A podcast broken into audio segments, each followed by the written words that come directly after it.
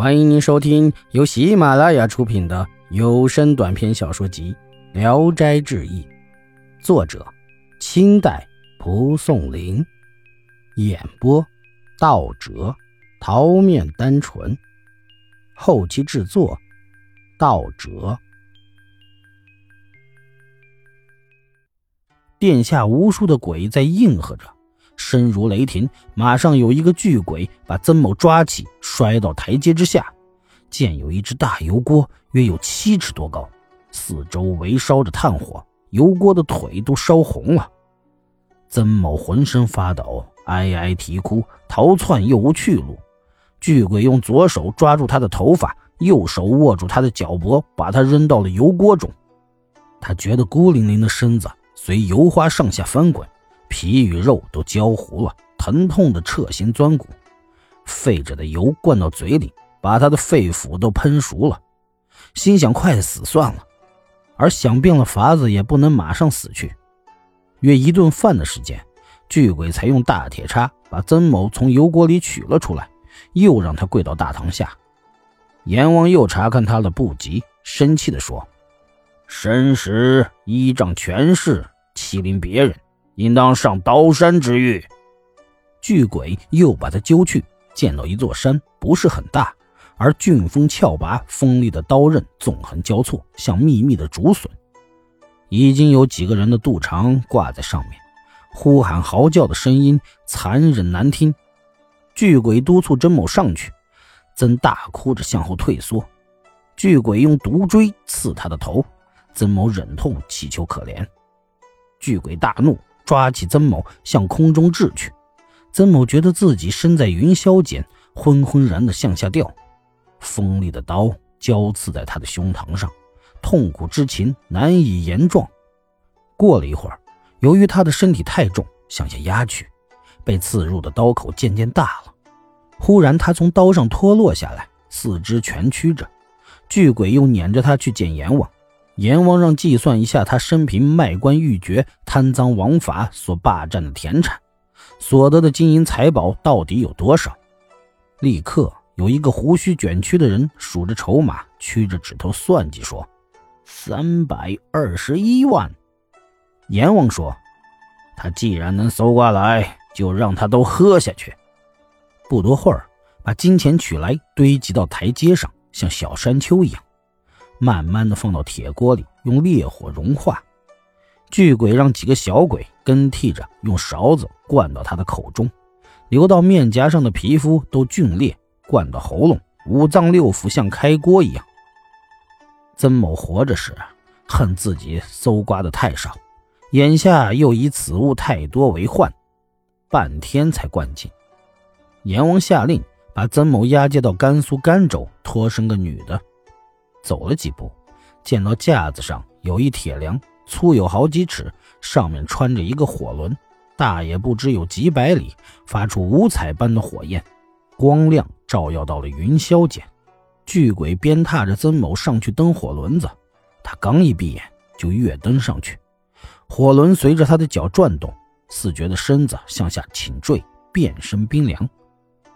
他睁开眼一看，自身已变成了婴儿。还是个女的，看看生她的父母都穿着破烂的棉衣，土房中放着破瓢和讨饭的棍子，知道自己已变成了讨饭人的女儿，从此每天跟随讨饭人沿街乞讨，肚子里常常饿得直叫，不得一饱。穿着破烂的衣服，被风吹得刺骨的疼。十四岁那年，被卖给一个姓顾的秀才当小妾。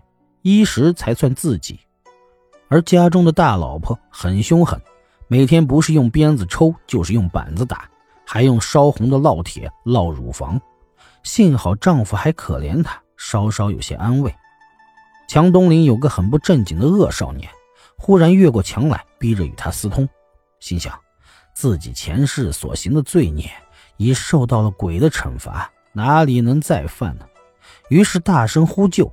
丈夫与大老婆都起来，恶少年才逃去。过了不久，秀才到他的房中睡觉，他才有机会在枕上喋喋地诉说自己的冤苦。忽然一声巨响，房门大开，有两个贼持刀闯了进来，竟然砍掉了秀才的头，抢光衣服就走了。他缩成一团，藏在被子底下，大气不敢出。等到贼去了，才哭喊着跑到大老婆的房中。大老婆大惊，哭着与他一块去验看秀才的尸体，怀疑他是招引奸夫杀死自己的丈夫，因而写状告到了州官刺史。刺史严加拷问，以酷刑毒打，使他招认定案，依照法律被判凌迟处死。他被绑着到行刑的地方，他胸中的冤枉之气堵塞，大跳着喊着冤屈，觉得比十八层地狱还黑暗。正在悲痛呼嚎的时候，听得同游的朋友说：“老兄，你做噩梦了吗？”曾某忽然醒悟过来，见到老和尚还盘着腿坐在那里。同游的人都问他：“天晚了，肚子都饿了，为什么睡了这么久？”曾某这才面色惨淡地坐起来。老和尚微笑着说：“占卦说你做宰相，是否灵验？”曾某越发惊异，行礼向老和尚请教。老和尚说：“要修自己的德行，要行人道，就是在火坑中。”也能生长出青莲花来。我这个山野中的和尚，哪里能参透其中的玄妙啊？曾某满腹盛气的来了，垂头丧气的回去。追求升官、享受荣华富贵的想法，由此慢慢的淡薄了。后来，他隐遁到深山之中，下落不明。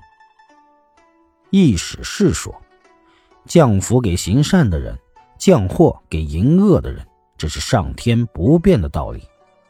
听闻做了宰相而高兴万分的，一定不是因为知道这个职位须得鞠躬尽瘁的缘故。在梦中，宫室妻妾无所不有，然而梦固然是虚妄的，妄想自然也不是真的。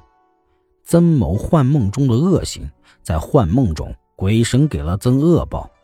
人们还没有理解人生是短暂的时候。像这样飞黄腾达的梦想是在所不免的，因此应把这则故事当作《邯郸记》的续编。本集演播到此结束，谢谢大家的收听，喜欢请点赞、评论、订阅一下。